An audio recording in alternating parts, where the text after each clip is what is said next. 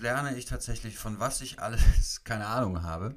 Nachdem ich letzte Woche keine Ahnung hatte von Solarzellen, ist mir diese Woche aufgefallen, dass ich überhaupt keine Ahnung habe, wie eigentlich Nagellack hergestellt wird, wie er angewendet wird und wie er verkauft wird. Ähm, erklärt hat es mir dann aber Jennifer Baum-Minkos. Jennifer habe ich vor zwei Jahren auf Mallorca mal kennengelernt, als sie gerade selber noch ganz am Anfang war mit Gitti. Es war vor dem Hintergrund für mich sehr spannend festzustellen, was für eine beeindruckende Reise sie mit der Marke gemacht haben. Und es ist ein schönes Gespräch geworden über Nagellack und wie man ihn im Internet verkauft. Viel Spaß damit.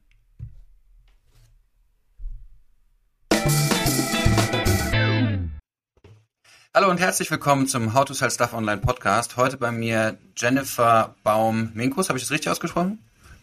Ja, okay. ganz genau. Ähm, von Gitti. Ähm, Jenny, erzähl doch mal, wer du bist und was du machst.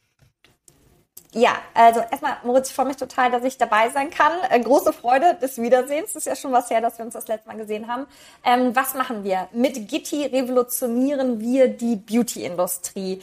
Ähm, wie machen wir das? Wir entwickeln tatsächlich Beauty-Produkte, die besser sind für euch und für den Planeten bedeutet ähm, auf Basis natürlicher Inhaltsstoffe und nachhaltiger Materialien für unsere Verpackungslösungen. Unser allererstes Produkt ähm, ist eine absolute Innovation im Nagelbereich und zwar war das eine wasserbasierte Nagelfarbe. Hört sich jetzt total einfach an. Ähm, da ist aber wahnsinnig viel Technik im Hintergrund, dass praktisch Nagellack auf Wasser funktioniert und äh, du den so auf deine Nägel auftragen kannst und der auch auf deinen Nägeln hält und nicht abwaschbar ist.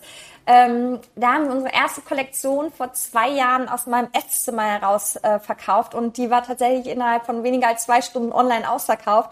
Und seitdem sind wir einfach auf einem absoluten ähm, ja, Wahnsinnsritt im, im, Wachstum. Wir haben irgendwie an dem Jahr neunmal unseren Shop aufmachen können und waren jedes Mal äh, innerhalb eines Tages komplett ausverkauft. Und mittlerweile gibt's aber schon weitaus mehr Produkte als nur ähm, Nagellack.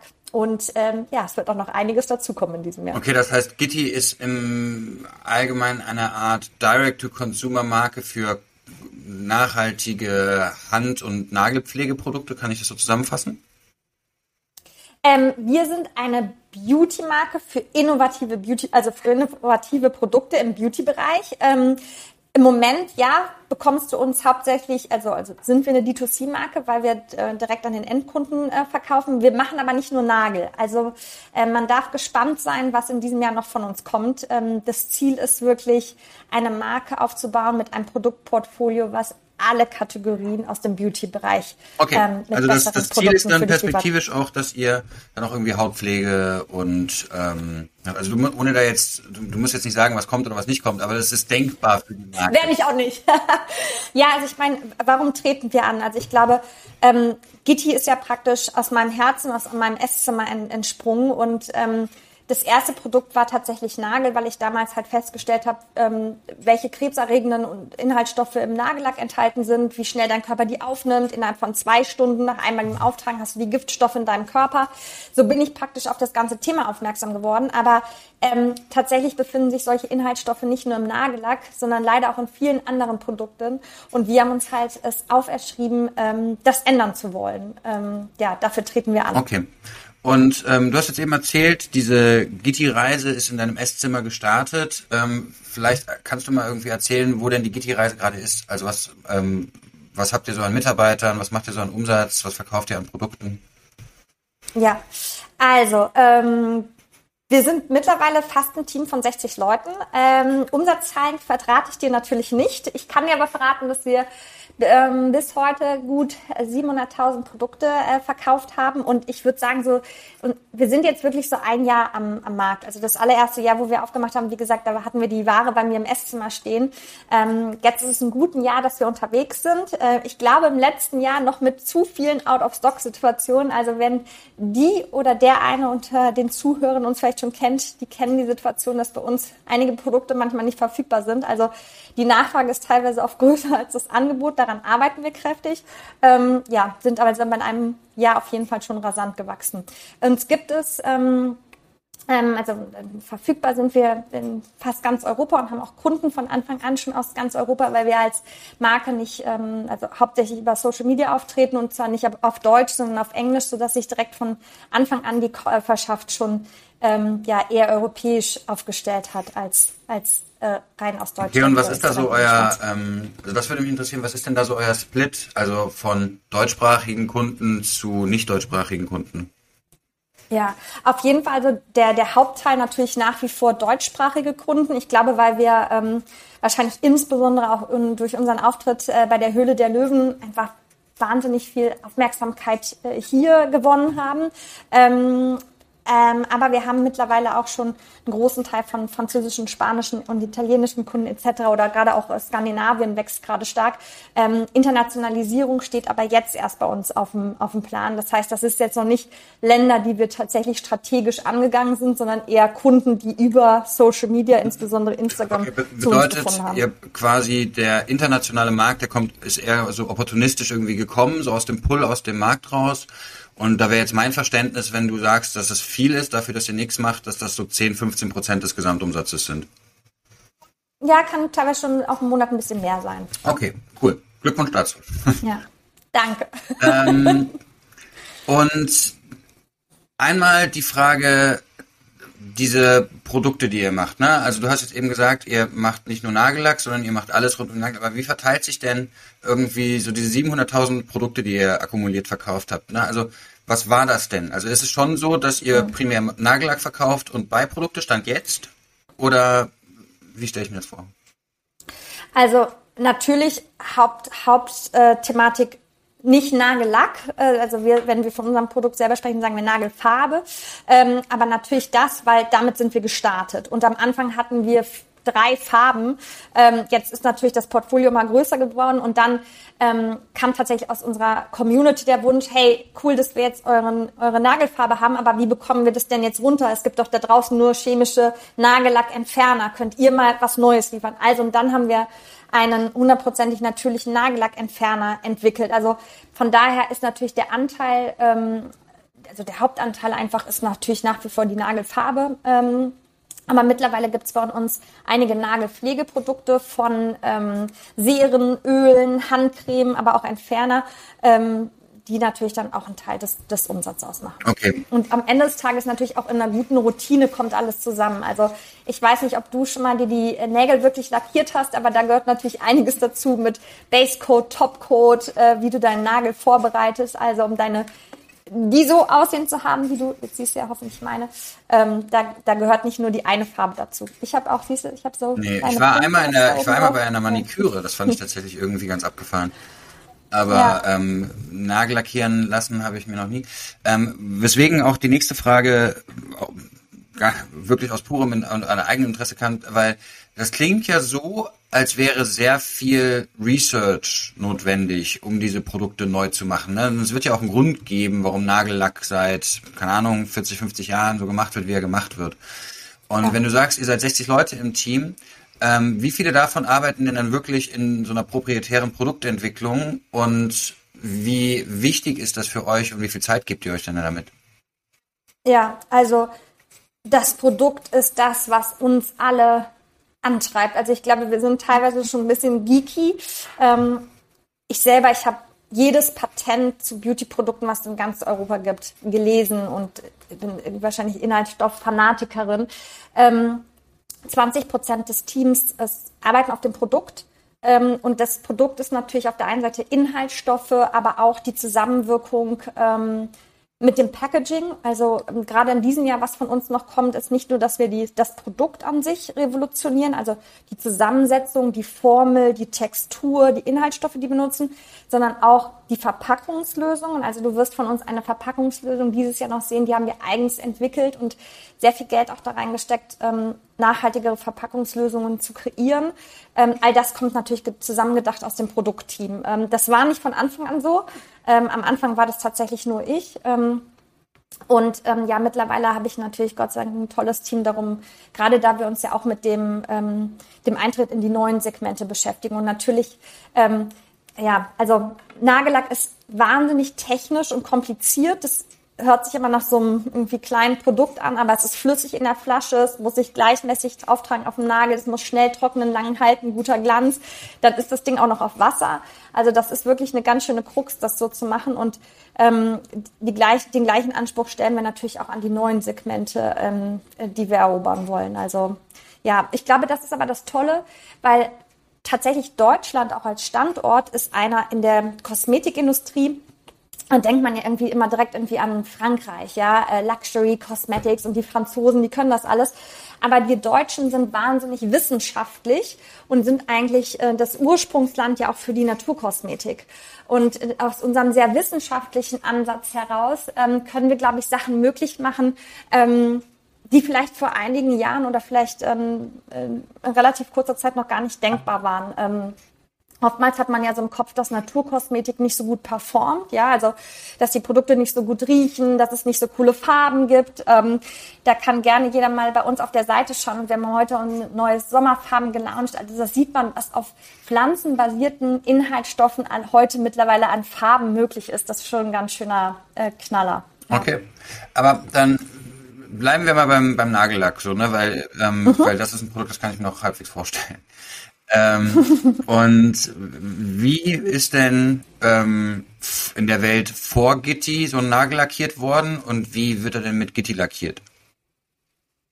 Also tatsächlich äh, beim Lackieren selbst ändert sich gar nicht so viel, außer dass tatsächlich unser Produkt ähm, in der Konsistenz ist der etwas flüssiger, lässt sich also einfacher auch auf den Nagel auftragen, insbesondere für Leute, die das nicht so gut selber können. Ähm, ich glaube, jetzt gerade durch die letzten Monate oder äh, das letzte Jahr mit Lockdown haben viele dann auch gelernt, sich die Nägel selber zu machen. Also unsere Textur ist einfach, ja, dadurch, dass sie auf Wasser basiert, lässt sie sich einfacher auftragen. Ähm, der wasserbasierte, die wasserbasierte Nagelfarbe riecht nicht. Ich glaube, das ist ein Riesenunterschied zu den Produkten, die man sonst vielleicht einfach so kennt aus, aus der Drogerie oder aus dem Nagelstudio. Ähm, wir haben auch einen eigenen Pinsel entwickelt, ähm, der äh, dir helfen soll, das Produkt natürlich möglichst einfach und, und glatt auf den Nagel zu bringen. Also ähm, da haben wir viel Zeit rein, rein, reingesteckt. Ähm, und du merkst natürlich auch irgendwie, du merkst es in, in, auf deinen Sinnen, ähm, dass es ein Unterschied ist. Aber der Prozess ist natürlich nicht anders. Also, ähm, okay, also Farbe auf mir vor, also und dann, ich ja. lackiere mir die Nägel mit Gitti ähm, nachhaltiger, aber jetzt nicht schneller oder anders. Nachhaltiger und gesünder. Mhm. Und tatsächlich, ähm, ähm, das kommt aber ganz auf den Nagel an, äh, kann es auch sein, dass die Trocknungszeit kürzer ist. Aber äh, also ein Nagel ist so unterschiedlich wie am Ende des Tages auch deine Haut. Ja, also nicht du und ich werden das gleiche ähm, Nagellackerlebnis haben. Ähm, deswegen bin ich da immer vorsichtig zu sagen, okay, unsere Nagelfarben, die trocknen schneller, weil das tatsächlich auch sehr individuell ist, auch vom Wetter abhängt ähm, oder von der Temperatur im Raum. Also ähm, okay. ja, da würde ich keine falschen Versprechungen ähm, geben. Und jetzt seid ihr ja mit eurer ähm, Direct-to-Consumer-Marke, ähm, du hast eben gesagt, ihr seid noch Direct-to-Consumer. Ähm, höre ich da raus, dass ein strategisches Ziel von euch ist, auch noch den Handel zu besetzen? Ähm, nein, also wir sind total stolz und, und erstmal happy, weil ich glaube, wir haben noch genug zu tun. Ähm, besonders, weil wir ja ganz eng mit der Community auch zusammenarbeiten, das Produkt immer weiter zu verbessern, ähm, ähm, neue Produkte zu launchen. Und ich glaube, wir immer noch ein ganz kleines Team sind und natürlich, ähm, ja, ähm, ich, ich glaube, es ist wichtig, in so einer Organisation den Fokus zu behalten. Und im Moment natürlich der Hauptfokus ist unser eigener Online-Shop.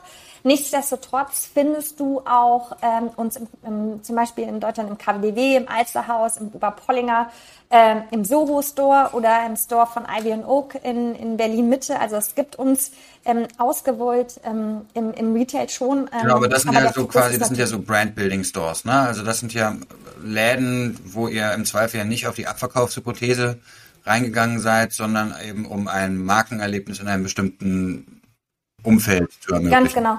Ja, also, ja, abso absolut. Und, und natürlich trotzdem unseren Kunden die Möglichkeit auch gegeben, äh, Farben vor Ort auszuprobieren. Und das, also, weil du kannst natürlich immer, ähm, das kannst du leider im Online-Shop äh, nicht, äh, das, die Farbe mal ausprobieren, wie sieht die aus dem Nagel aus.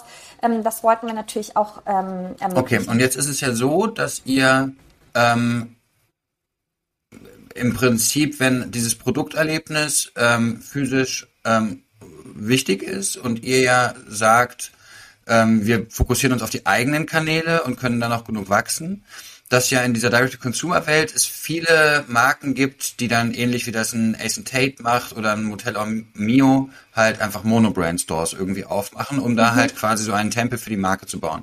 Und wenn ich da jetzt irgendwie drüber nachdenke, dann könnte ich mir schon irgendwie so einen so einen Gitty Nail Saloon ähm, geil vorstellen. So, möchtest du darüber reden, ob und wie sowas angedacht ist? Also, ähm, ich bin total bei dir. Ich glaube, dass es ganz, also auch für uns total interessant ist, ein Erlebnis und einen Ort zu schaffen, wo du die Marke und die Produkte erleben kannst.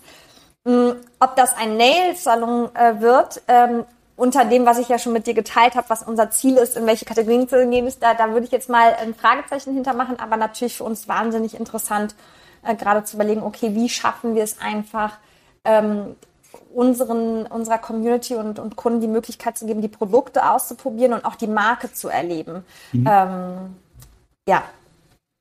Okay, aber ähm, ihr, ihr denkt drüber nach, Punkt.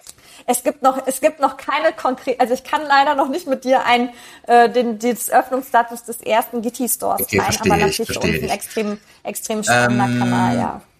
Dann würde ich gerne einmal über die Zielgruppe sprechen. Also gibt es mhm. sowas wie eine typische Gitti-Kundin? Nein, das ist das Abgefahrenste und jetzt wahrscheinlich denkt jeder Marketier, die spinnt. Also ich würde ähm, erstmal tippen, dass es eine Frau ist. So, so, so viel sind sie. 25 Prozent unserer Kunden sind tatsächlich Männer. Ähm, ähm, das Interessante ist, wenn man mich fragt, ja, wer ist denn der GT-Kunde, äh, dann sage ich tatsächlich, ähm, natürlich, also hauptsächlich sind es Frauen, die uns kaufen. Ähm, uns kaufen aber auch viele Männer, also A, um es ans Geschenk zu gehen, aber um es auch selber zu benutzen. Das ist nämlich ein ganz großes Thema, gerade auch in der, in der neuen Generation. Ähm, die Gitti, die Gitti-Kundin ist tatsächlich ähm, nicht eine bestimmte Altersgruppe, sondern tatsächlich äh, jede oder jeder ähm, von ganz jung bis bis also irgendwie gefühlt äh, die Mama meiner Mama ähm, spiegelt sich alles bei der bei, dem, bei der Gitti-Kundin wieder, weil am Ende des Tages bieten wir ein Produkt, was für jede diese Altersgruppe interessant ist, ähm, aber in der besseren Version. Und zwar in der besseren Version für dich und deine Gesundheit.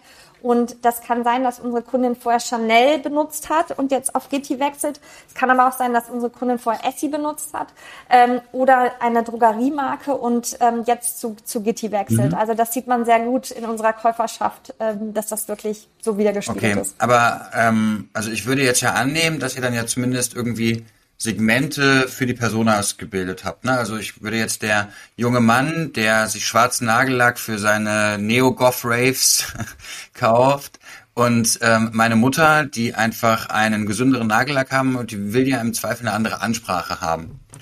Und ähm, habt ihr da, arbeitet ihr da mit Personas oder wie arbeitet, wie, wie sprecht ihr diesen Kunden segmentiert an? Ja, also also ich will dir ja nichts erzählen äh, und, und dir Sachen erzählen, die nicht stimmen wir sind ja seit einem Jahr unterwegs und es ist einfach, ist einfach ein wilder Ritt. Ähm, wir, wir denken nicht strategisch drüber nach, gerade nach, okay, welche Zielgruppe bespielen wir wie, ähm, ähm, sondern wir haben was, was uns antreibt als Firma und sind der Überzeugung, dass äh, unsere Produkte eine Daseinsberechtigung haben und bringen die gerade so auf den Markt. Und gerade sehen wir dann, okay, wer kauft uns eigentlich? Und ähm, sind erstmal gerade wahrscheinlich ziemlich überrollt, auch mit dieser Nachfrage und versuchen die, äh, du, du kommst ja selbst auch aus, aus der Startup-Welt, die irgendwie zu managen. Ich glaube, vielleicht, wenn wir in einem Jahr oder in einem Zwei sprechen, dann sind wir wahrscheinlich so ein bisschen an einer anderen Phase, ähm, wie wir Dinge auch nochmal strategischer angehen. Ähm, jetzt gerade ist es, sind wir, äh, versuchen wir erstmal der Nachfrage, die es da gibt, irgendwie Herr zu werden. Mm, mm, okay, verstehe ich. Also ist ja ist ja erstmal cool. So, ne? Also ich erinnere mich ja auch an, äh, ja, an, an Zeiten, wo ich, äh, wo, wo Produkte einfach so aus dem Regal geflogen sind, dass ich gar nicht darüber nachkam, darüber nachzudenken, warum eigentlich. Und ja. ähm, es ist eine sehr spannende Phase. Und da würde ich dann ähm, vielleicht nochmal darauf eingehen, ihr seid ja innerhalb von zwei Jahren jetzt auf 60 Mitarbeiter gewann, ähm, gewachsen. Und ähm, wenn ich richtig ähm, informiert bin, habt ihr dafür ja auch Venture Capital Geld eingesammelt. Mhm. Ähm, ja. Und da seid ihr dann gemeinsam den, also erstens, warum habt ihr das gemacht? Ähm, mhm. Und zweitens, was ist denn der, die Hypothese, wo ihr gemeinsam sagt, ähm, da wollen wir hin? Also das hast du eben schon ein bisschen angerissen, Ja. aber vielleicht nochmal. Ja, also, ähm, warum haben wir das gemacht? Ich glaube, also wie gesagt, Gitti ist so bei, bei mir im Esszimmer entstanden und aber nachdem ich, ich habe ja über Monate habe ich einfach selber aus Interesse so über diese Beauty-Industrie ähm, recherchiert. Ich habe jetzt nicht im Kopf gehabt, ähm, ähm, ich entwickle ein Produkt oder ich gründe meine eigene Firma, sondern ich war einfach so wirklich interessiert an diesem Thema und habe aber auf einmal verstanden, what, was passiert eigentlich da draußen, was schmiere ich mir eigentlich den ganzen Tag auf meinen Körper. Ähm, dann habe ich angefangen, dann gab es ein Produkt, es gab eine unfassbar große Nachfrage und ich habe gemerkt, okay, diese ganze Industrie ist eigentlich vor einem Wandel. Ähm, das will ich mitgestalten. Und ähm, ich glaube, da fängt es schon an. Diese gesamte Industrie ist vor einem Wandel und wenn du wirklich was Großes bauen willst und was verändern willst, dann brauchst du halt einfach starke Partner. Know-how und aber natürlich auch Kapital. Und es geht zurück natürlich auch zu der Thematik bei uns mit der Produktentwicklung. Du kennst es ja selber vom Produkt. Wenn du halt ein neues Produkt entwickeln möchtest und da auch Forschung und, und, und Entwicklung hintersteht, also dann brauchst du halt auch einfach äh, ähm, etwas Kapital, um das tun zu können. Und das ist bei uns nicht nur die Formulierung, sondern wie gesagt auch das Packaging. Und da wird es tatsächlich natürlich an der einen oder anderen Stelle schon echt teuer. Und von daher war es natürlich für mich wahnsinnig relevant, ähm, die richtigen Partner an Bord zu haben. Also wir haben natürlich, also deswegen auch die, die ähm, un unsere ähm, VC-Partner, auf der anderen Seite aber auch super starke Business Angel, also ähm, zum Beispiel die ehemalige Geschäftsführerin von Estee Lauder, den aktuellen CCO von Flaconi, ähm, den Gründer von Flink, einfach um zu verstehen, okay, wie kann ich so eine Firma bauen? Ähm, wie kann ich dieses, diesen Beauty-Markt, wo steht der heute? Wie können wir den revolutionieren? Ähm, wie verstehe ich aber auch D2C und E-Commerce? Ähm, bei mir im Board sitzt der Mirko Kasper, ähm, Geschäftsführer von, von Mr. Specs, die ja gerade ihren IPO gemacht haben. Also ich, ich brauche einfach super starke Partner, die mir helfen, ähm, eine Marke aufzubauen, die am Ende des Tages die weltweit größte Conscious Beauty Marke wird. Und das ist das, warum wir jeden Tag so früh aufstehen Mhm. und spät ins Bett gehen. Okay, äh, ich würde da einmal gerne, weil es gab ja, also die Zeit, wo ich zum Beispiel angefangen habe, ähm, mich mit nachhaltigeren Lifestyle-Produkten zu beschäftigen, da wirkte es erstmal uncool, dafür irgendwie Venture Capital Geld einzusammeln, so ne, weil irgendwie die waren ja Teil des Systems ne, und wir waren ja gegen das System. Und ich beobachte, dass da ähm, ein Umdenken stattgefunden hat, dass auch jetzt ein Christian Fenner mit der mit der New Company oder auch eine, eine ähm, Female Company oder auch ein Everdrop dann eben Geld raisen, weil sie sagen, naja, also wenn wir ein großes Problem lösen wollen, dann brauchen wir dafür einen dicken Geldbeutel. Und so ähnlich habe ich dich auch verstanden gerade. Verstehe ich das richtig? Ja, ja, und tatsächlich auch gemeinsam mit unseren Investoren haben wir zum Beispiel ähm, im Investment Agreement auch eine Sustainability Agenda. Also was sind Punkte, auf die wir uns geeinigt haben, die wir als Firma erfüllen?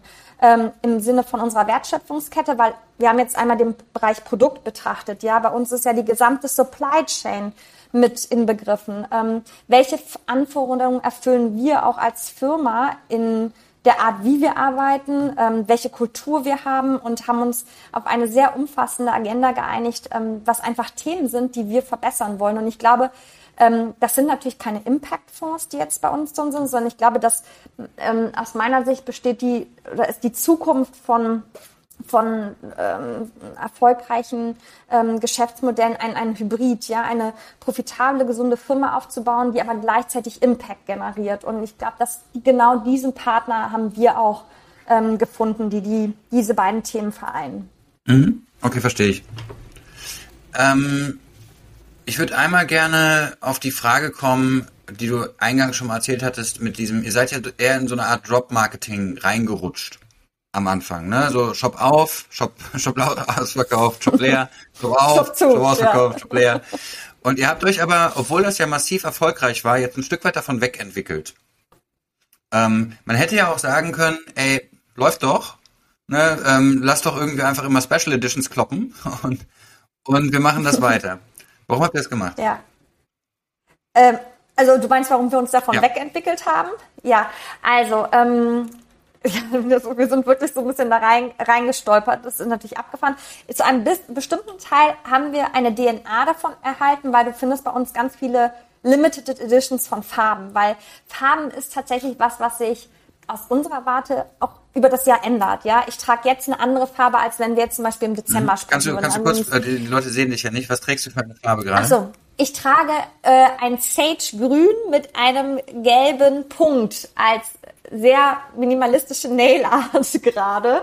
Ähm, zwei von uns eigens entwickelt Farben. Das ist auch noch ein Punkt. Wir entwickeln ja auch noch die Farben selbst. Die gibt's nämlich so nicht auf dem Markt zu kaufen. Ähm, und ähm, weil wir sagen, okay, Farben ändern sich, also übers Jahr einfach darum, weil sich irgendwie natürlich Fashion ändert, weil sich aber auch deine Laune ändert. Auf, Im Sommer hast du vielleicht auf was anderes Bock als im Winter. Ähm, haben wir Limited Edition und, und launchen die nach wie vor in einem Drop-Modell. Also wie gesagt, auch heute unsere, unsere Sommerfarben, die wir gedroppt haben. Ähm, wir sind aber weggegangen von der reinen Drop-Strategie, weil ähm, Nagellack und Farbe ist so ein Thema. Du hast einfach Bock, jetzt eine neue Farbe äh, zu tragen. Du hast jetzt, keine Ahnung, hast ein neues Outfit gekauft und am Freitagabend, jetzt kannst du ja endlich wieder rausgehen und Freunde treffen. Willst du dann auch einen coolen Nagellack dazu tragen, dann willst du den kaufen und nicht wieder einen Monat warten, bis dann Gitti wieder mal den Shop öffnet. Und das war ein riesen Feedback aus der Community. Ähm, ähm, zu sagen, okay, äh, das, das entspricht nicht so ganz dem Käuferverhalten, ähm, ähm, was wir auch ja, äh, widerspiegeln sollten. Und von daher gibt's uns nicht mehr nur einmal im Monat wird der, wird der Shop geöffnet. Okay. Aber diese Special Editions habt ihr dann ja trotzdem auf eine Weise, ne? dass ihr halt sagt, okay, das ist jetzt die Saisonfarbe. Ähm, gebt ihr das auch nach außen bekannt, wie die limitiert ist? Dass ihr zum Beispiel sagt, jetzt hier die das Smaragdgrün, 10.000 Stück? Also teilweise ja. Also wir hatten es im letzten Jahr zum Beispiel hatten wir unsere ähm, unsere äh, Herbstkollektion hatten wir dann tatsächlich mit der exakten Auflage äh, ähm, nach draußen gebracht, haben wir aber nicht immer den Fall. Und wir haben zum Beispiel auch, wenn die Community zum Beispiel sagt, also die Farbe, die ich trage, ähm, die 08, das ist ehrlich gesagt eine Farbe, von der haben wir gedacht, die launchen wir und das ist eine Saison und dann ist das weg. Das ist eine der Signature Colors von Gitti die jetzt schon große Nagellackfirmen nachstellen lassen. Ähm, wo wir gesagt haben, okay Leute, wir bringen die natürlich wieder und die gibt's jetzt konsistent bei uns im Portfolio. Haben wir am Anfang nicht gedacht, dass das der Fall ist, aber das ist ja das Schöne, wenn man so eng auch mit seinen Kunden zusammenarbeiten kann, ähm, den, den Wünschen da auch gerecht zu werden. Mhm. Ähm, du hast gerade über die, die enge Zusammenarbeit mit den, mit den Kunden gesprochen. Ich erinnere mich, als wir uns kennenlernten, damals auf Mallorca, da warst du ja noch sehr Front and Center von dieser, von dieser Brand, ne? Also, weil da hast du ja quasi jedes Mal, wenn du den Shop aufgemacht hast, noch erzählt, ja Leute, ich mache ihn jetzt auf. Und dann einen Tag später gesagt, Entschuldigung, ist jetzt wieder zu. Und wie hat sich das jetzt entwickelt über die Zeit? Also, nimm, ist es immer noch so, dass Gitti und du sehr viel, also sehr nah beieinander sind, dass du quasi so als Person da noch sehr front and center stehst? Oder ist das so, dass ja. die Marke sich ein Stück weit von dir emanzipiert hat? Ja, also als wir uns kennengelernt haben, gab es tatsächlich noch nicht. Da war praktisch alles. Also Produktentwicklung, Marketing, Shop. Also ähm, Jetzt hat sich das natürlich ein Stück weit geändert, weil ähm, sich natürlich auch meine Re Rolle geändert hat. Ähm, und ich glaube, ähm, ich glaube, die Marke natürlich immer noch auch stark mit mir verbunden ist. Mir ist aber auch ganz wichtig ist, dass Jenny ist nicht Gitti. Also ich hoffe, ähm, dass diese Firma wächst und gedeiht, auch wenn ich nach unserem Gespräch jetzt irgendwie äh, von dem nächsten Bus überrollt werde. Ähm, und ich glaube, das ist mir auch ganz wichtig. Und ich glaube auch für mich in der Rolle, ähm, der Gründerin und auch der Geschäftsführerin ist wichtig, dass es auch mich als Person äh, gibt und dass es nicht ganz ähm, über, überlappend ist. Ich glaube, das ist oftmals, wenn man sich ja damit beschäftigt, irgendwie, du kennst es ja selbst irgendwie beim Gründen, wie viel Zeit da reingeht, wie viel Herzblut und ähm, dass man das aber auch tatsächlich voneinander trennen kann, ja, dass ähm, ich auch Jenny als, als Person bin und sich natürlich auch meine Rolle heute auf jeden Fall nochmal geändert hat in der mhm. Firma, als das es natürlich am okay, also Anfang also mit, war. mit anderen Worten, ähm, aber wenn ich jetzt zum Beispiel sehe, dass ihr eine neue Special Edition launcht, wen sehe ich denn in der mhm. Insta-Story? Erklärst du mir das oder erklärt das mir jemand anderes? Gerade, gerade erklärt das wahrscheinlich Lena. Okay. Ähm, genau, also, also unterschiedliche, ich glaube, unterschiedliche Menschen sprechen äh, mittlerweile für GT.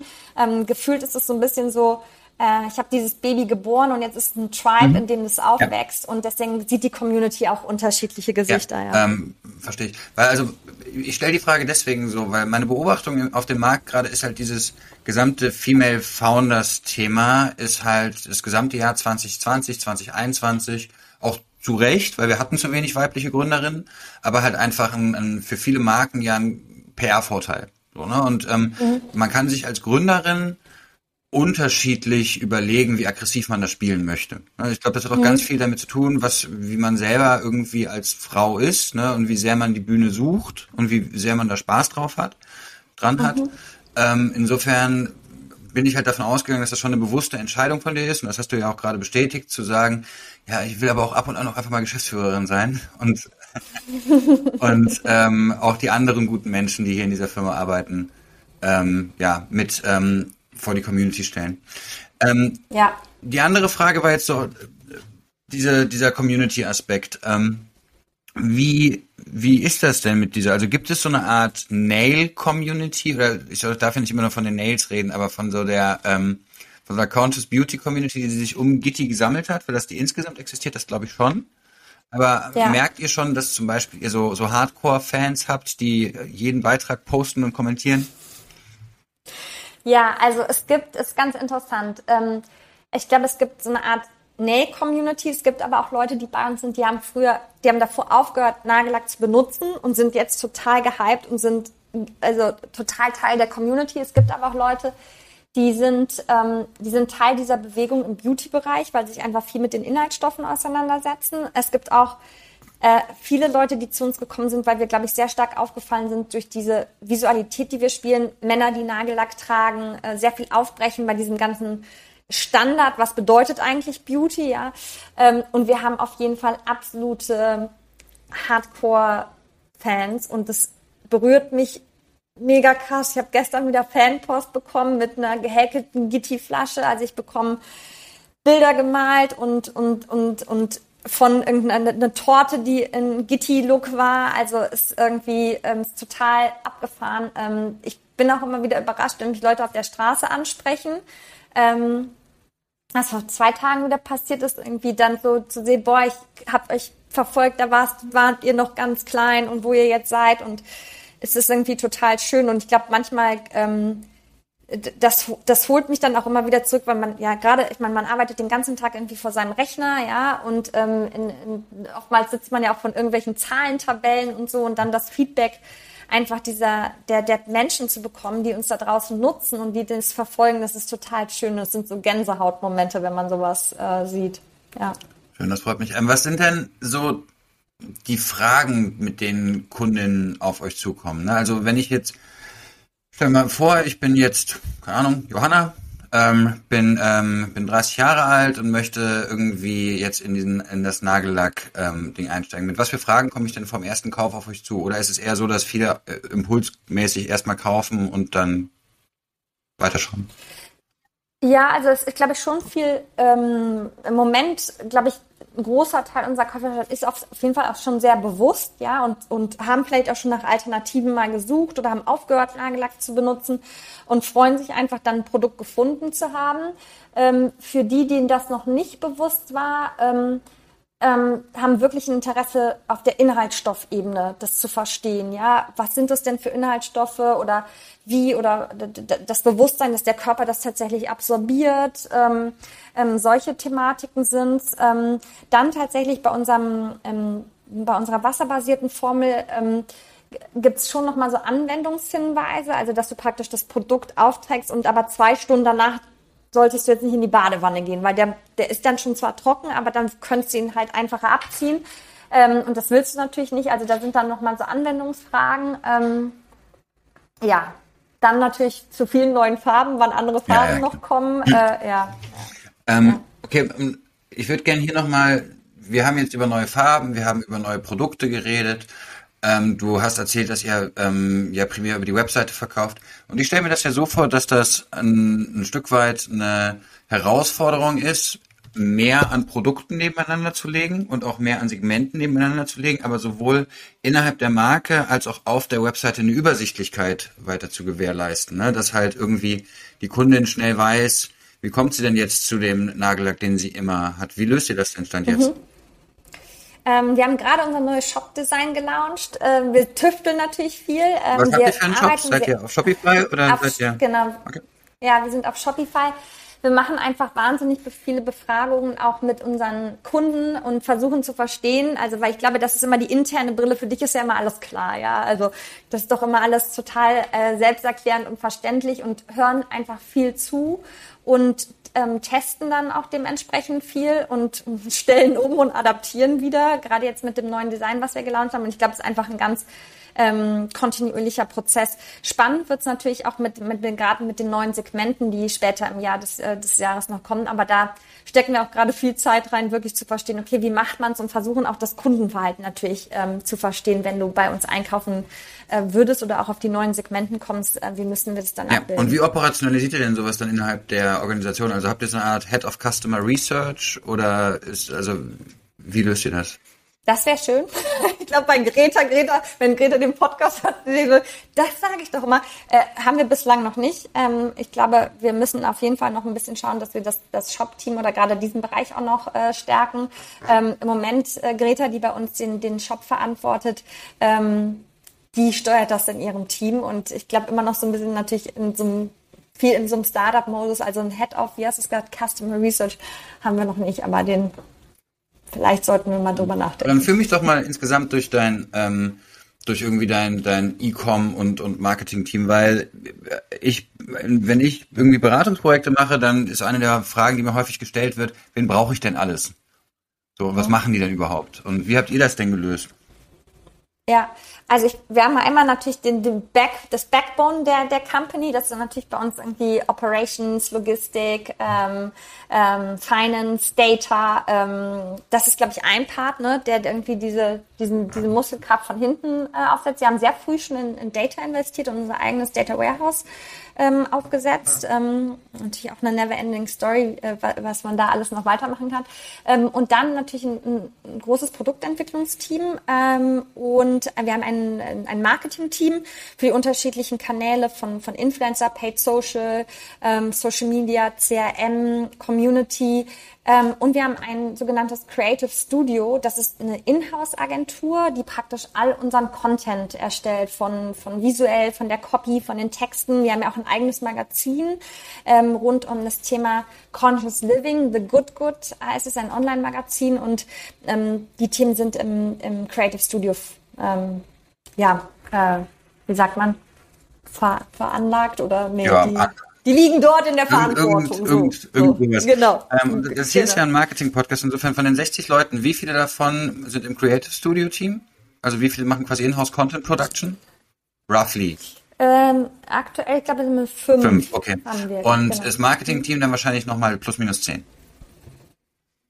Ähm, ein bisschen, 15 Leute müssen 15. sein. Okay, ja. und ja, da schließt sich dann die nächste Frage an. Ähm, ich, in meinem Verständnis ist ja Gitti wäre dann ja ähm, ein, ein Case, wo auch viel Influencer-Marketing relevant ist. Und ähm, mhm. meine Erfahrung ist, dass Marketing-Teams, die viel über Influencer-Marketing kommen, häufig größer sind als die, die eher über Paid Social oder jetzt SEA kommen, weil du ja Verträge verhandeln musst und das halt schwer zu automatisieren ist. Ne? Also du kannst halt Facebook nicht sagen, hier 20.000 Euro mehr und gut, sondern da sind Menschen, mit denen musst du interagieren, da musst du dran denken, wenn die Geburtstag haben, den musst und ähm, wie, also erstens, stimmt die Annahme? Ähm, mhm. Und zweitens, ähm, wie löst ihr denn das Influencer-Marketing innerhalb von Gitti? Ja, also ähm, die Zusammenarbeit mit Influencern ist für uns natürlich in, ähm, essentiell. Bei uns ist das nicht Influencer-Marketing, sondern Relations, weil ähm, genau wie du gesagt hast, da sitzen Menschen und ich glaube, ähm, von paar Jahren, als, als der Kanal aufkam, da war es irgendwie cool. Äh, du hattest irgendwie einen Code und du hast irgendwie vielleicht Werbung für ein Produkt gemacht. Ich glaube, das hat sich geändert. Ich glaube, Influencer ähm, haben eine wahnsinnige Reichweite und eine ganz starke Community und stehen für ein Thema, werden Content Creator, ähm, werden auch selbst teilweise auch aktivistisch in den Bereichen, für die sie stehen. Und wir wollen natürlich ganz eng mit denen zusammenarbeiten, die auch die Werte der Marke verkörpern. Und ähm, ähm, ja, du hast recht, das ist wahnsinnig ressourcenintensiv. Ich bekomme immer wieder die Frage gestellt, ja, kann man das nicht irgendwie mit einer Plattform machen? Also wenn mich andere fragen, ich glaube ganz klar nein, weil da sitzen, sitzen Menschen wie du und ich und die stehen für was. Und ähm, natürlich ist deswegen auch das, das Marketing-Team größer. Ähm, nichtsdestotrotz sind wir jetzt keine, es gibt ja auch ähm, Marken, die sagen, sie sind nicht D2C, sondern sie sind D2-Influencer, die einfach gesagt, für sich gesagt haben, okay, unser Kanal ist Influencer-Marketing. Mhm. Das sind wir nicht. Also ähm, es sind auch andere Kanäle extrem relevant für uns und deswegen ist vielleicht das Marketing jetzt vielleicht nicht so groß, wie du es vielleicht von anderen ähm, in Anführungszeichen D2C-Marken okay. dann auch kennst. Dann, ähm, aber wie ist denn jetzt der, der Traffic-Split eures Webshops? Also ich würde schon davon ausgehen, dass das meiste von Traffic ja über Social respektive Instagram kommt. Ja, also ähm, dann, natürlich ist Influencer Social Direct ist bei uns ein wirklich äh, ein, ein, großer Kanal, also wirklich das Eingeben in deiner Suchmaske, weil ich glaube, wir sind von Anfang an haben wir einfach eine wahnsinnige Unterstützung auch von von PR gehabt, also mhm. von irgendwie von, von Japan bis zum größten Beauty-Blog in den USA. Und das ist immer wieder ähm, faszinierend, wenn man sich die Zahlen anschaut und guckt eigentlich, okay, wie viele Kunden suchen eigentlich schon proaktiv äh, nach uns. Ähm, aber ganz klar, wie du gesagt hast, natürlich ähm, ähm, Paid Social und Influencer natürlich zwei ganz relevante Kanäle für uns, die wir auch aktiv steuern. Mhm. Okay, also das heißt, ähm, einmal der gesamte, der gesamte PR-Case. Ne? Also äh, monitort ihr das Brand Search Keywords auf Monatsbasis? Habt ihr das mal gemacht? Äh, nein, haben wir noch nicht, aber es in, in, danke für den Insight. Nehme ich mal mit. Nee, haben wir nicht gedacht, ja ähm, okay. Und der, ähm, der andere Aspekt wäre dann eben der quasi Paid und Earned Bereich aus dem ähm, aus dem Social Media ähm, beziehungsweise da auch von ähm, primär wahrscheinlich von Instagram. So. Ähm, und ja. wie ist denn wie ist denn dann so ein, so ein klassischer Marketing-Funnel von Gitti? Ne? Also wenn jetzt, keine Ahnung, ich bei euch im, im äh, Head of Marketing wäre und ich habe eine Million Euro, so ähm, wo geht denn, gebe ich dann einfach, sagen wir mal, eher mehr für die Influencer oder eher mehr für den Paid Social Bereich aus? Ja, also tatsächlich ist es so, dass wir natürlich gerade ähm, auch steuern, also wir lernen natürlich, ne? Wir sind jetzt so ein Jahr am Markt und verstehen auch ähm, jetzt ein bisschen die Saisonalitäten. Äh, für uns ist schon wichtig zu verstehen, wenn zum Beispiel in einem Monat ein Kanal extrem gut funktioniert, dann auch noch ähm, Budget tatsächlich flexibel shiften zu können. Ähm, wir hatten also einfach mal, es gab ein paar Monate gerade, wo wir einfach unfassbare CACs äh, wieder hatten. Also wir hatten, wir sind ja am Anfang gestartet und im ersten Jahr hatten wir irgendwie Kundenakquisitionskosten von irgendwie drei Euro oder so. Das ist ja einfach irgendwie Wahnsinn. Wenn du was kreierst, ein Produkt, was es nicht gibt, ja, ja und du hast so eine Nachfrage, dann ist es schon ein bisschen abgefahren. Und da shiften wir natürlich. Ähm, aktuell sind die ähm, ist, ist die Zusammenarbeit mit unseren Influencern schon wichtiger und relevanter auch aus der Budgetperspektive, als dass es tatsächlich Paid Social ist. Aber das kann auch sich auch mal auf einen Monat äh, schieben, je nachdem, wie der, wie der Kanal mhm. funktioniert. Und die Influencer, die könnt ihr dann tracken über Gutscheincodes? Oder wie?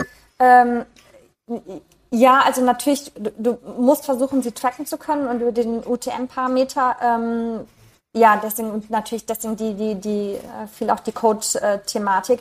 Manchmal kannst du aber auch nicht genau, also das ist auch immer eine spannende Frage, ne? Attributionsmodelle etc. Ähm, woher kommt denn der Kunde oder hat er das oder hat er dann das irgendwie gesehen oder woher kommt? Also ob es dann richtig zurückführen kannst, ob er wirklich über den Kanal kommt, ich bin mir dann immer nicht immer so ganz sicher. Aber, ja, ja, aber jetzt seid ihr ja mit dem, also habt ihr das Glück, dass ihr preismäßig ja schon im Pulskaufprodukt seid. Ne? Also ich hatte jetzt zum Beispiel auch schon Bruno Betten im Podcast und ich glaube für ein zweieinhalbtausend mhm. Euro Boxspringbett ist es schwieriger über einen, einen Influencer einen direkten Abkauf zu, ähm, ja. zu, zu darzustellen. Ähm, eine Frage, die ich vorhin vergessen habe, einfach, was ist denn so der durchschnittliche Warenkorb bei einer Gitti-Bestellung? Ja, also ähm, den, den durchschnittlichen kann ich dir jetzt nicht äh, zurufen, aber der, der Kunde bestellt in der Regel circa drei Produkte. Und dann kannst du ja ungefähr überlegen, so von unsere Nagelfarben liegen bei 17,90 Euro, unser Nagellackempfänger bei 29,90 ähm, Okay, also irgendwas ähm, zwischen 50 ja. und 80 Euro. Yes. Okay, ja. der, der Ballpark. Okay, und ähm, strukturell stelle ich mir das Ganze E-Commerce-mäßig vor dem Hintergrund ganz spannend vor, als dass ähm, du relativ geringe Logistikkosten hast, weil das Ganze ist äh, relativ klein, relativ werthaltig. Und ich glaube, dass du strukturell in dem Segment auch niedrige Retourenquoten hast. Wäre es meine Annahme. Ja, ich glaube, ja, ganz klar. Also ich glaube im Beauty-Bereich grundsätzlich, als jetzt zum Beispiel im Fashion-Bereich, ähm, also wir haben Retourenquoten von unter irgendwie äh, drei, drei Prozent, also Monate auch unter unter einem Prozent. Also das ist natürlich ganz ganz anderer Case, wenn du natürlich Fashion machst. Mhm. Das heißt, wenn ich jetzt so quasi diese klassische Direct-to-Consumer Bierdeckel ähm, P&L aufmale, dann ist es ja so, dass ich eigentlich bei sowohl bei den Logistikkosten als auch bei den Retourenkosten, was ja eigentlich auch Logistikkosten sind, ähm, da irgendwie richtig was rausschneiden kann. Und wenn du dann sagst, ihr habt es hinbekommen, über lange Zeit den Kunden für drei Euro zu kaufen, dann ähm, gratuliere ich dir von Herzen, mhm. weil ihr sitzt da auf einem sehr schönen Thema. Ja, ja, das stimmt. Vielen Dank. Ähm, ja. Die nächste Frage, die ich mir irgendwie so stellen würde, ist, es gibt ja neben dem, das Direct-to-Consumer-Business ist jetzt ja gerade migrieren in den Stationärhandel, einen anderen Trend, den ich beobachte. Und ich nenne das so ein bisschen die Aboisierung des Abendlandes. Ähm, so irgendwie wird alles gerade Abo. Ne? also alles, was mhm. im Abo kaufbar ist, wird versucht im Abo zu verkaufen. Und eine Frage, die ich mir da gestellt habe, als ich so auf euch drauf geguckt habe, ist, wäre das nicht vielleicht auch spannend, den Leuten so eine Art Gitti Glossy Box im Abo-Modell, vielleicht nur mit einer Farbe irgendwie zuzustellen? Habt ihr mal über so Sachen nachgedacht? Ja, ich glaube natürlich, das sind immer Fragen, die du gestellt bekommst, äh, gerade natürlich auch äh, äh aus, de, aus dem Bereich Venture Capital etc. gibt es eine Möglichkeit. Ähm, genau, kann man ein Abo drauf sehr, sehr, sehr, schön. Irgendwie Recurring Revenue rein.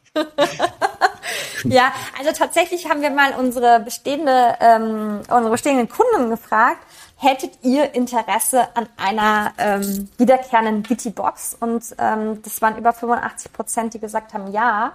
Ähm, jetzt habe ich auch schon mit dir geteilt, okay, wir sind gerade immer noch, also in so einer Phase ähm, äh, des, des, des Kontrollierens dieses Businesses und mal schauen, in welche Richtung sich das jetzt entwickelt. Wir uns ja jetzt viel damit beschäftigt haben, in die neuen Segmente zu gehen. Ähm, Ob es dann zukünftig auch mal eine, eine GT in der Box oder in, in so ein Modell geben würde, ähm, ja, bleibt spannend. War aber auch auf jeden Fall interessant zu wissen, dass unsere Kunden sagen, ähm, äh, dass sie daran Interesse haben. Mhm. Aber was macht ihr denn? Also du hast erzählt, ihr hattet drei Euro jetzt für die ähm, für die Kundenakquisekosten, was ja, also wie gesagt, erstmal das ist ja Wert wie 1995. Ähm, Gab es den Euro schon? Ich glaube nicht. Und dann ähm, ist es ja aber trotzdem so, dass ihr ja theoretisch, ähm, dadurch, dass ihr ein Verbrauchsgut verkauft und auch etwas, wo ja Auswahl gut ist, ja ganz mhm. viele schöne Möglichkeiten im CRM habt mit dem Kunden. Mhm. Ähm, was macht ihr da bis dato oder beziehungsweise was plant ihr denn da zu machen? Ja, also äh, für uns war es überhaupt erstmal äh, ein großer Schritt, äh, vor ein paar Monaten überhaupt mit CRM loszulegen, weil ähm, tatsächlich bis Februar hatten wir halt die Situation, dass wir durchschnittlich 50 bis 60 Prozent out of stock waren. Und ein großes Thema, was wir erstmal lösen mussten, waren Operations, Verkürzung der Lead Times, ähm, Onboarding von neuen Apfelpartnern, dass einfach, dass, dass wir die Ops einfach unter Kontrolle bekommen. Ich glaube, da war, das war noch nicht der Gedanke, okay, was machen wir jetzt? Äh, jetzt ähm, ähm, mit Jenny, die das bei uns innehat, natürlich jetzt interessant ist, okay, was sind eigentlich Produkte, die du auf der zweiten oder dritten Order anbieten kannst, gerade vor dem Hintergrund der Nagelroutine. Ähm, grundsätzlich brauchst du sechs Pro Produkte, um Money und Pediküre zu machen, von der, von der Vorbereitung Vorbereitung von der Pflege etc. Und jetzt wirklich dem Kunden dann die richtige Routine für seine Conscious Manicure und Pedicure anbieten zu können. Das sind so die, die ersten Okay, Themen, das heißt, ihr habt ähm, in-house jetzt Jenny, die ähm, Fulltime mhm. quasi den Bestandskunden als ähm, Marketierin owned. Mhm. Und ähm, die macht das im Zweifel über E-Mail-Marketing und wenn ihr bei ja. Shopify seid, gehe ich mal davon aus, dass ihr dann eine Klavier-Automation habt, mit der ihr das ja, ja. Genau. Okay, alles klar. Genau, ja. ja. ja. Ähm, ja. Da könnt, könnt ihr wahrscheinlich viel Spaß mit haben. Vielleicht kommt dann ja auch das Abo-Modell. Ich, ähm, ich, ich schau mal. Was gibt's denn sonst noch so für Männerprodukte? Was kann ich denn noch mal kaufen? Äh, du kannst unsere Handcreme kaufen.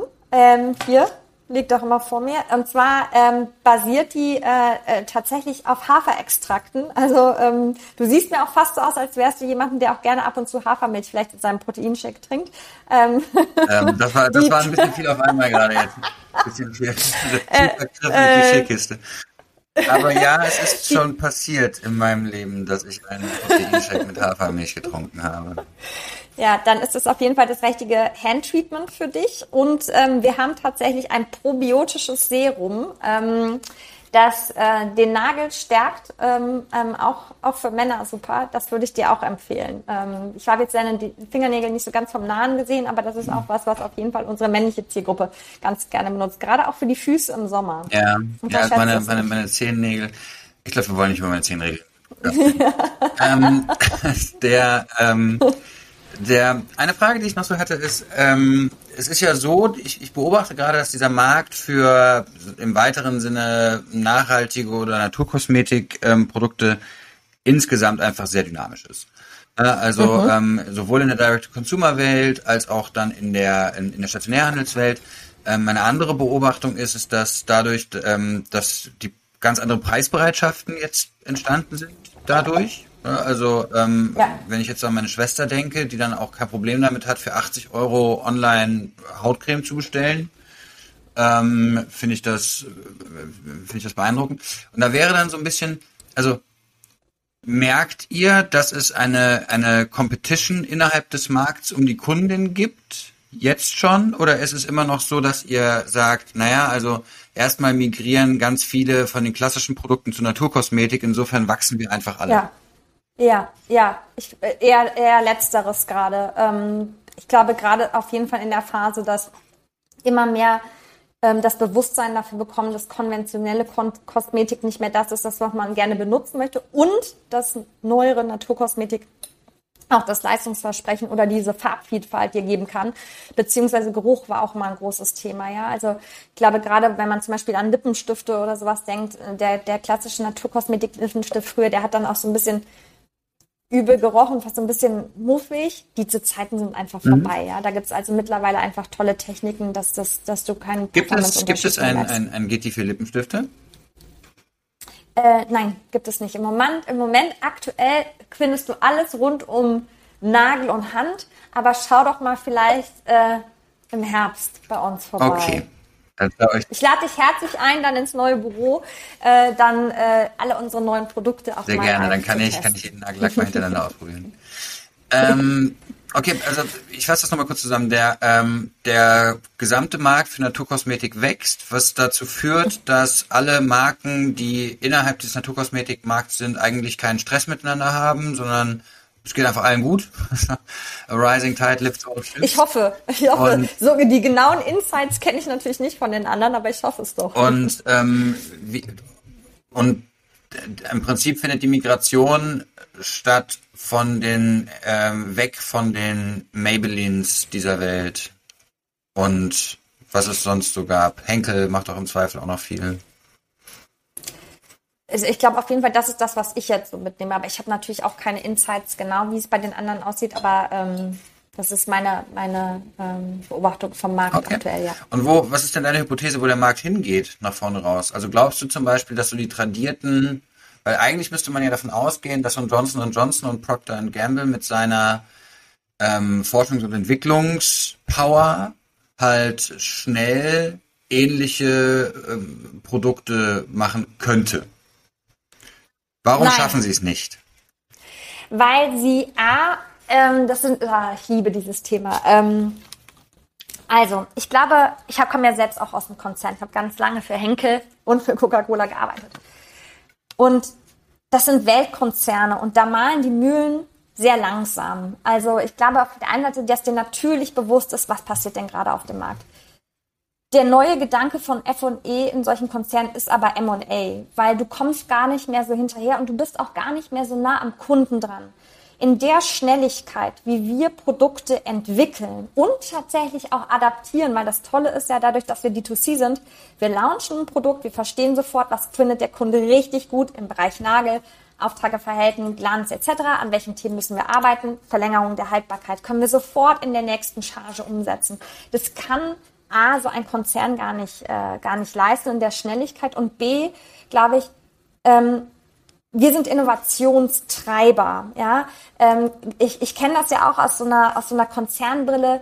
Dann ist man unsicher. Was ist denn das Potenzial? Können wir wirklich die, das bestehende Segment schon wirklich ersetzen, um das bis, bis, bis die Großen das tun, was wir äh, jetzt gerade tun, da sind wir mhm. schon meilenweit voran. Ich glaube, wir haben uns einfach dem Thema Innovation verschrieben, ähm, sind da sehr schnell, haben ein Setup kreiert, wie wir mit den Laboren arbeiten, ähm, dass wir wahnsinnig schnell Produkte entwickeln und launchen äh, können.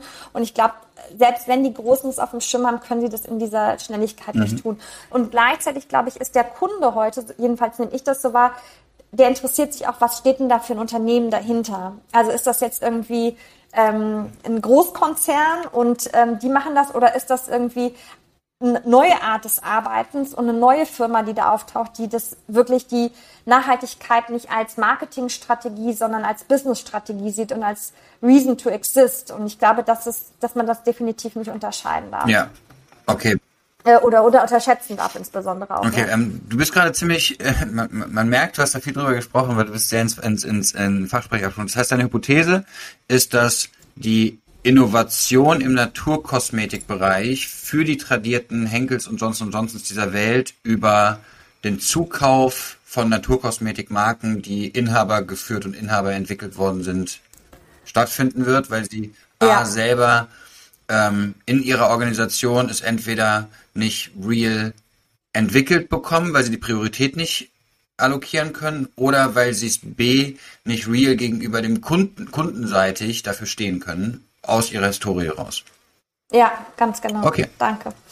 Ähm, Verstehe ich. Ähm, muss ich drüber nachdenken. Ich glaube, ich sehe das ähnlich. Wenn ich da jetzt so einen. Da ähm, können wir drüber reden, wenn ich bei euch ins ähm, ins, ins, neue Büro komme, um mir die Nägel zu lackieren. Da freue ich mich sehr drauf. Ähm, ja. Danny, vielen Dank für deine Zeit. Ähm, ich habe viel gelernt über Nagellack und, ähm, und, und, und Beauty in Deutschland. Und ich wünsche euch noch ähm, ganz viel Erfolg. Ich gucke gleich mal, was bei euch gerade ausverkauft ist. Schön.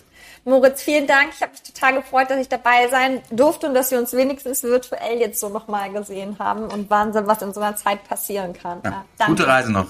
Bis dann.